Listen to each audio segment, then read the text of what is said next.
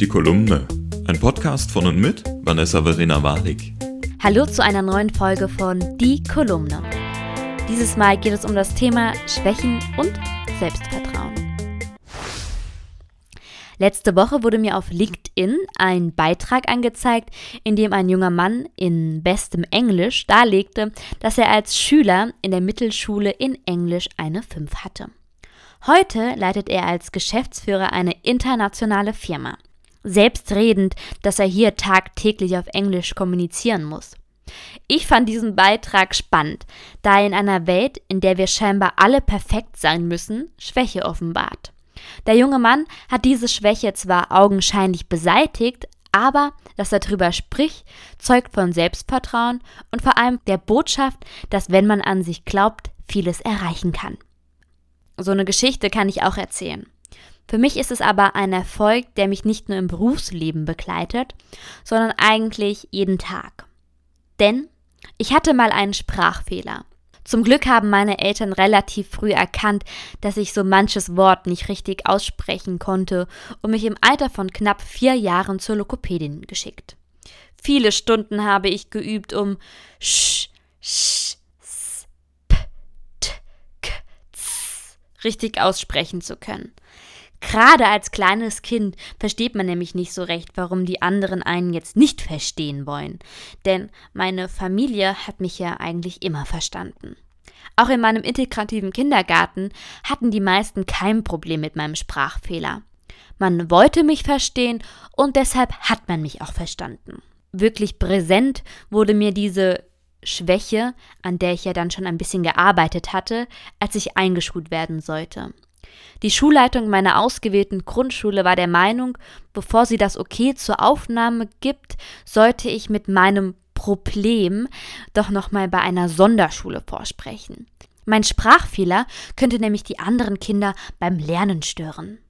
Heute reflektiere ich gerade diese letzte Aussage häufig und sehe, dass sich der Grundgedanke dieser Aussage eben zu einer generellen Haltung ähm, entwickelt hat. Wenn du nicht perfekt bist, schnell genug in der Kommunikation und eine Schwäche hast, mit der dich andere aufziehen könnten, dann solltest du lieber in die zweite Reihe oder noch besser in die allerletzte Reihe treten bloß niemanden vermeintlich aufhalten. Das führt dazu, dass viele Menschen ihre Potenziale nicht ausschöpfen, da die Schwächen durch diese Haltung immer größer werden.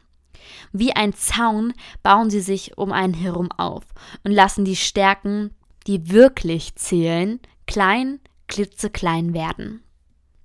Ich persönlich kann mit diesen Schwächen, mit meinen Schwächen leben aber das musste ich mir auch aneignen.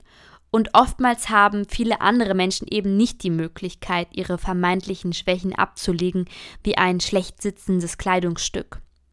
Menschen mit Behinderung zum Beispiel oder Menschen mit Migrationshintergrund. Die Gesellschaft hat das als Schwäche definiert. Und Leute, die Schwächen haben, denen wird das Leben schwer gemacht. Anstatt zu betonen, was für Stärken die Menschen haben. By the way, Migrationshintergrund und Behinderung sind absolut keine Schwächen. Wer hat sich das eigentlich ausgedacht? Wer hat das so definiert? Wahrscheinlich einer dieser deutschen Kartoffeln. Aber hey, wenn wir uns auf der Straße begegnen würden, würdest du mich wahrscheinlich auch für eine deutsche Kartoffel halten. Blond, grüne Augen und zugegeben politisch auch konservativ.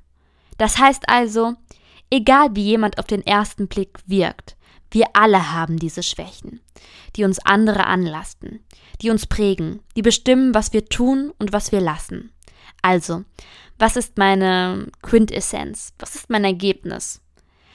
Man muss die Schwächen zu seinen Stärken machen. War es früher für mich echt ein Kraus von Menschen zu sprechen, liebe ich es heute. Und wenn ich über ein Wort stolpere, dann schrecke ich natürlich immer noch auf. Aber dann atme ich ganz kurz durch, erinnere mich daran, was ich schon alles geschafft habe, nämlich dass eben keiner mehr merkt, dass ich meinen Sprachfehler hatte und spreche weiter. Was kann ich also anderen sagen? Welche Schwächen man vermeintlich hat, das haben nicht andere zu bestimmen. Wenn man etwas erreichen möchte, dann schafft man das auch. Manchmal ist auch vielleicht ein Umweg oder ein etwas längerer Weg ein guter Weg. Denn Umwege sind eben manchmal auch gut. Denn bei den vielen Kreuzungen im Leben hat man manchmal auch das Glück, auf Menschen zu treffen, die einen unterstützen. Und mein Appell, denkt auch selbst daran, dass ihr vielleicht dieser Mensch sein könnt, der andere supportet, der dabei hilft, Schwächen zu überwinden oder eben damit zu leben. Das war's von mir zum Thema. Ich hoffe, euch hat meine Folge gefallen und ich freue mich wie immer über euer Feedback und auch über eure Geschichten zum Thema. Was habt ihr erlebt zum Thema Schwächen und Selbstvertrauen? Bis dahin kann ich nur sagen, bleibt liebevoll und bis ganz bald. Das war die Kolumne, ein Podcast von und mit Vanessa Verena Warnig.